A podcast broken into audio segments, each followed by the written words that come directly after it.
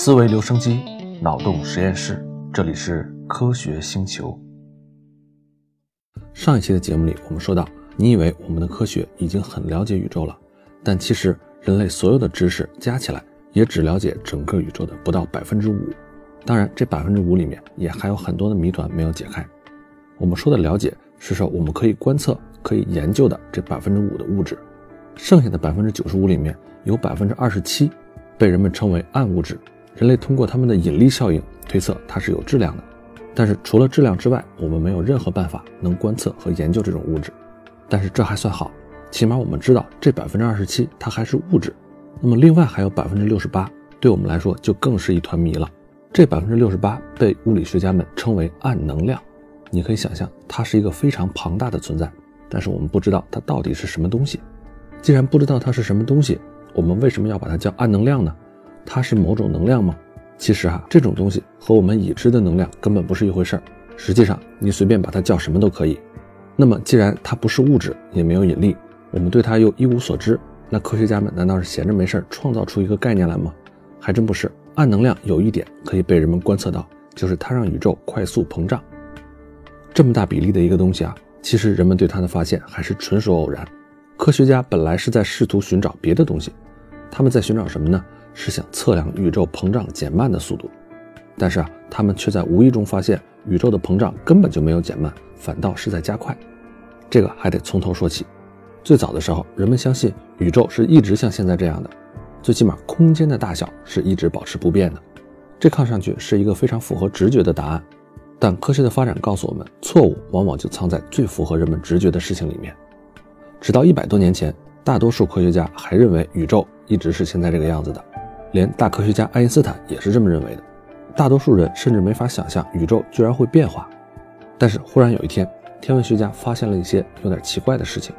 他们测量我们周围恒星和星系的光，发现所有的东西都在和其他的东西远离。人们发现这个远离的效应是通过光的红移现象，也就是当一个物体远离我们的时候，我们看到它发出的光线比它实际应该发出的光线要偏向光谱的红色端。但是你一定要搞清楚，所有东西都在远离我们，并不代表我们处在宇宙的中心。这就有点像一个面包上有好多的葡萄干，面包越烤越大，每一个葡萄干都彼此远离。你站在任何一个葡萄干上，都会发现所有的葡萄干都在远离你自己，但是任何一个葡萄干都不在这个面包的中心。既然人们发现宇宙一直在膨胀，这就意味着它现在要比以前大。如果你沿着这个思路继续往回追溯的话，你一定能想到，在很久以前的某一个时刻。宇宙一定会非常的小，当时有的物理学家就认为这很荒唐，还给这个宇宙模型起了个很讽刺的名字，叫大爆炸 （Big Bang）。我想他们当时说这个词的时候，一定举着一个双引号的手势。结果就是这样一个略带讽刺的名称，成了现在宇宙膨胀理论的标准叫法。天文学家发现宇宙在膨胀是在1931年，这意味着它最初可能是非常非常小的一个点。你要使劲去想，才能想到把我们整个宇宙。压缩到一个非常小的一点，它的密度会有多大？需要注意的一点是，这个点并不是漂浮在某一个更大的空间中，这个点里面本身就包含了所有的空间和时间。人们把这个无限小、密度无限大的点叫做起点，在起点之外什么都没有。好了，人们弄明白宇宙是怎样开始的这件事儿好像没有那么重要。但是既然宇宙在膨胀，你顺着这个思路往下推，就不禁要问：宇宙是从膨胀开始的？那它会以怎样的方式来结束呢？答案藏在我们前面说的四种基本力其中之一，也就是引力。当宇宙中所有的东西都在彼此远离的时候，引力是朝着相反的方向，也就是朝里的方向起作用的。宇宙中的每一个物质都会被引力拉扯。但这件事对宇宙的最终命运意味着什么呢？人们想出了几个不同的答案。之所以答案不同，完全取决于我们这个宇宙内部到底有多大的引力，也就是到底有多少物质。这个排列组合也很简单。第一种猜想就是宇宙中有很多很多的东西，引力最终会取胜，膨胀会逐渐减慢，所有的东西都会缩回来，这个叫做大挤压。第二种可能是宇宙中没有那么多的东西，引力没法减慢膨胀，宇宙将会永远膨胀，直到变得越来越稀薄，越来越寒冷。第三种就比较巧了，就是说宇宙中恰好有足够多的东西让引力来减慢膨胀，但是宇宙中物质的总量。又精确到恰好不足以使它停止，并且开始收缩，宇宙会持续膨胀，但是膨胀的速度会越来越慢，越来越慢，逐渐趋近于零。既然宇宙发生了爆炸，目前又没有其他的力继续把它向外推，只有一个引力把它往回拉，那么我能得到的就是这三种可能。你猜猜这三种可能哪一种猜对了呢？有时候物理学就会和最聪明的头脑开一个天大的玩笑。人们发现以上这三种猜想全都不对，正确的答案是第四种可能：宇宙正在加速膨胀。那么科学家是怎么知道宇宙是在加速膨胀的呢？我们只需要和几十亿年前相比，其他星系远离我们的速度是变快了还是变慢了？那人们就需要知道，在过去星系远离我们的速度。也要知道现在星系远离我们的速度，然后进行比较。预测将来是很难的一件事儿，但对于天文学家来说，调查过去就很容易了。因为宇宙非常大，光速又很有限，光需要花很长的时间才能从遥远的地方来到我们的地球。这就意味着，我们看到遥远的恒星，它发出的光是非常非常古老的，我们就能通过这些光看到遥远的过去。如果我们看到非常远的物体以某一个速度运动，而近一些的物体呢以另外一个速度运动。那么我们就可以推断，物体的运动速度是随着时间而改变的。说到这儿，我们就得说一下，你怎么区分一颗离你很近的暗一点的恒星和一颗离你很远的很亮的星星呢？如果你从望远镜里看它们，它们是一样的，都是一个暗淡的小光点。我们又不可能真的派宇宙飞船飞过去看它们到底有多远。这种尴尬持续了很多年，直到科学家找出了一种特别的恒星。这种恒星在任何地方都表现的一模一样。这种恒星会以同样的速率变大，达到特定大小的时候，它们会先向内崩塌，然后又产生一个大爆发。这类星星被科学家称为 Ia 型超新星。Ia 型超新星它最大的用处啊，就是它们一般都是以相同的方式爆发。也就是说，经过一定的校准之后，如果你看到一个 Ia 型超新星，它很暗，那么它一定是离你比较远；如果你看到一个 Ia 型超新星比较亮，那么它肯定离你比较近。这就像在大海中放着很多的灯塔，我们完全可以通过辨别灯塔的明和暗来判断它离我们的远和近。天文学家也就把这种 Ia 型的超新星称为标准珠光。那知道了它离我们到底有多远，再结合我们刚才说的红移效应，我们就能知道这些物体的运动速度。这就意味着天文学家们能够测量宇宙膨胀的速度随时间是怎么变化的。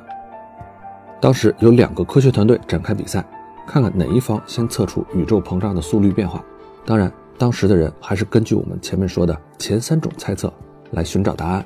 这两支科学家队伍都假设宇宙的膨胀速度或者减慢，或者保持不变。结果让他们感到迷惑的是，事情恰恰相反。比起过去的恒星，在时间上离我们更近的恒星，它远离我们的速度会更快。换句话说，宇宙的膨胀比原来更快了。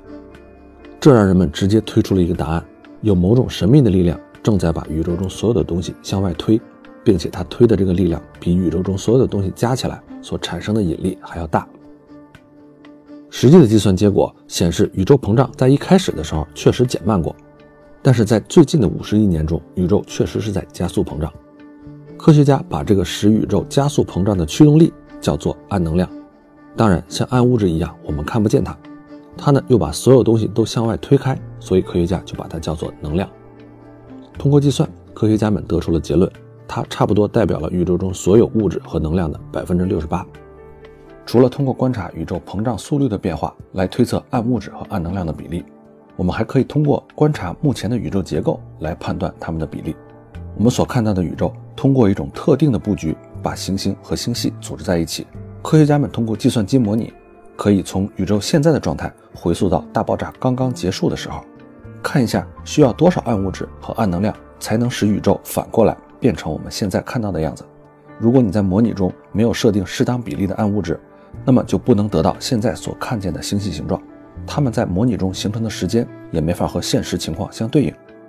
暗物质提供的巨大的引力可以帮助普通物质聚集到一起。星系在极早形成的时候必然需要这么多的暗物质，而暗能量又在不断往外推我们的宇宙。让这个模拟在时间轴上和现实的宇宙吻合到一起。如果你在模拟中把暗物质和暗能量混在一起，也就是说，假设暗能量不存在，暗物质占百分之九十五，你也同样没办法在模拟中得到同样的答案。除此之外，科学家们还有很多其他的方法来计算暗物质和暗能量的比例，咱们就不一一说了。无论人们用什么方法来计算，宇宙中常规物质、暗物质和暗能量的比例就是百分之五、百分之二十七和百分之六十八。好了，现在我们已经知道暗能量的比例，以及我们发现了暗能量的方法。但是暗能量到底是什么呢？我们只知道它是一种使宇宙膨胀的力，但除此之外，我们什么都不知道。目前比较流行的观点就是，暗能量是来自空间本身的能量。一般人们认为物质就是空的反面，星系和星系之间有些地方只有空间没有物质，甚至连暗物质都没有。现在你可以想象一下，如果在这个空的空间里有能量。这个能量就能提供一种效应，把宇宙向外推。这听起来有点荒唐，但其实，在科学上还是有一定合理性的。在量子力学里，真空中就存在能量的涨幅。根据量子力学，微观上的物体可以做到很多宏观上的物体做不到的事情。比如说，它们可以拥有不确定的位置；比如说，在你观测它的时候和不观测它的时候，它呈现出不同的样子。同样，根据量子物理，在一个非常小的空间里，粒子可以从能量里突然出现，然后又变回能量。既然连量子物理都这么开脑洞了，那我们为什么不能接受看起来空无一物的空间里面，实际上充满了可以把宇宙推开的能量呢？但是啊，这个解释也存在一个问题。根据量子力学计算空间里应该有多少能量的时候，科学家们得到了一个特别大的答案。这个答案比量子力学中应该有的答案大了十的六十次方倍，也就是十后面跟着六十个零。你可能理解不了这么大的数字啊。人们估计，整个宇宙的粒子数加起来也就是十的八十五次方个。那一个计算的结果大了十的六十次方倍，肯定是有点太离谱了。人们对暗能量还有其他的解释，比如渗透到空间里面的新型的力，或者一种特殊的场。这一类理论有很多不同的版本，但是它们有一个共同点，就是很难验证。比如说，这些猜想中的作用场有一些不与我们常规的粒子相互作用，我们就没法探测它们。有些场呢，可能会有一些新的粒子。但是那些粒子质量非常非常的大，远超我们目前能测量的范围。刚才说的这些理论都处于发展的初期，你也可以理解为处于科学的最前沿。既然是最前沿的科学，就还没有一个标准的答案。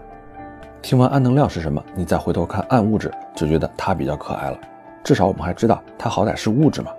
目前的物理学家并不是一定要先把暗物质搞明白才去研究暗能量，只不过暗能量比起暗物质来说，人们所知的线索更少而已。就像上一期节目我们说到的，人们去研究暗物质的过程中，一定会有新的突破性的发现，能够反过来影响现实中的常规物质。对暗能量的研究也必然会带来革命性的、颠覆性的发现，这对我们来说肯定是件好事儿。但是暗能量的存在也带来了一个坏消息：如果宇宙因为暗能量膨胀的越来越快，那么所有的东西都在越来越快的离我们远去。随着膨胀持续加速，宇宙中物体互相远离的速度最终会超过光速。哎，可能你会说。爱因斯坦的相对论不是禁止宇宙中任何的速度超过光速吗？严格来说啊，相对论是禁止任何携带信息的速度超过光速。那一个物体远离我们的速度是不携带任何信息的，所以它远离我们的速度超过光速，这一点并不违反相对论。如果这个猜想是真的，那就意味着总有一天，任何恒星的光就再也没法传到我们这里了。此时此刻，你能在夜空中看见的星星就一定比昨天要少了。人们推测，在几十亿年之后，夜空中就只能看见几颗星星了。再过很多很多年，夜空就只剩下一片漆黑了。当然，到了那个时候，我们人类是不是还存在，或者说以一种什么样的形式存在，就不好说了。毕竟是几十亿年之后的事嘛。假设宇宙到了那个时候，发展出了一个新的文明，那个文明就会认为宇宙中没有星星，在那个文明里也不会存在天文学家。想象一下，那个时代的文明还真的是挺孤独的。当然，人类的科学也只发展了几百年，我们只是通过现有的数据来对未来进行推测。说不好有一天宇宙膨胀的速度又变慢了呢？也许在那一天，我们还没搞清楚暗能量是什么，它就神秘的消失了。好了，我们用两小节的时间说完了暗物质和暗能量。听到这儿，也许你会觉得，我们还是回到最常规的那百分之五的物质世界里来吧，毕竟那才是我们最熟悉的地方。说到这儿，就有个不好的消息告诉你了。对于我们已经可以正常观测和研究的这百分之五，我们同样有一大堆的谜团没有破解。其中一个谜团就是最基本的物质粒子到底是什么？那这部分内容我们放到下一小节再来跟你说。科学星球，我们下期再见。